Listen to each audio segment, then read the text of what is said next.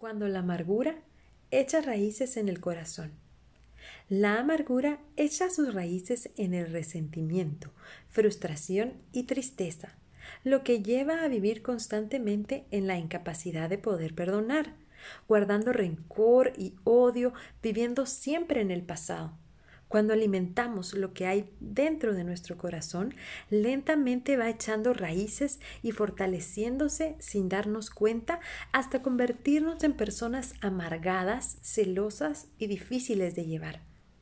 Una persona amargada mantiene una actitud negativa, aferrándose al dolor y a la frustración del pasado. Se ofende por todo, no se conduele con otros, pues su corazón es duro. Hebreos 12, 15. Mirad bien, no sea que alguno deje de alcanzar la gracia de Dios, que brotando alguna raíz de amargura os estorbe y por ella muchos sean contaminados. La palabra de Dios nos advierte de la amargura. Esta puede contaminar a otros, además que nos aleja de la presencia del Señor. La gracia de Dios se extiende hacia adelante, todo pecado y pasado queda en manos del Señor por medio del sacrificio de Cristo. Para ello es necesario dejar ese pasado y lo que conlleva en manos del Señor. Esto es parte de una actitud voluntaria. Efesios 4, 31, 32.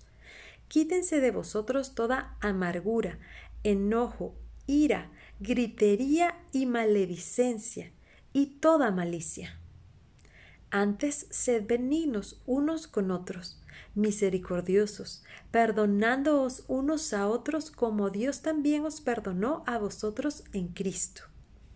La base para arrancar la raíz de amargura del corazón está en el perdón. Este nos hace uno con Cristo y es el lazo que nos une con nuestros hermanos en Cristo. La amargura solo trae deseos de venganza, pleitos y división con otros haciendo prácticamente difícil el poder relacionarse o vivir con una persona amargada.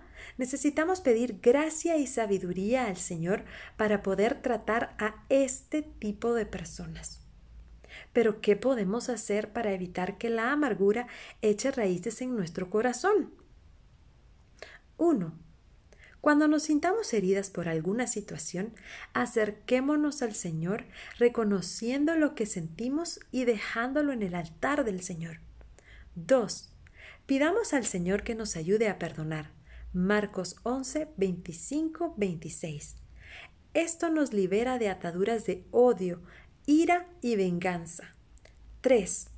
Llene su mente y corazón con verdades bíblicas. Esto refresca el alma y el espíritu y ayuda a caminar libre de toda atadura. Ponga en manos del Señor su relación con otros hermanos para que la gracia en Cristo le ayude a estar confiada que el Señor es quien guarda y fortalece en cada área de su vida. No podemos evitar ser heridos. Esto es parte de relacionarnos con otros hermanos, pero sí podemos sobrellevar las diferentes situaciones a través de Cristo, con un corazón perdonador, libre de toda amargura. Proverbios 4:23.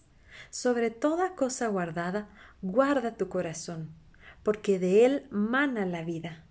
En nuestro corazón se alberga la base para vivir. Procuremos que esta base esté en lo que el Señor dice para comprender cuál es su propósito que el Señor tiene por medio de cada circunstancia en nuestra vida, ya que éstas sirven para limar asperezas, enseñarnos a vivir sabiamente en medio de cualquier circunstancia, a tomar la decisión correcta, que lleven a un camino de bendición y madurez en Cristo, a caminar como hijas del Rey de Reyes. La amargura destruye la relación con familia, vecinos, las personas que nos rodean, contamina a otros, trae pleitos y discordia, siempre busca venganza. El perdón nos ayuda a caminar en paz, perdonando a otros, reconociendo que también hemos fallado y aprendiendo a pedir perdón. Caminar en humildad y vivir en la justicia de Dios. y a relacionarnos con otras personas sin barreras, con un corazón gentil, misericordioso y tierno, porque refleja la obra de Cristo en nuestra vida.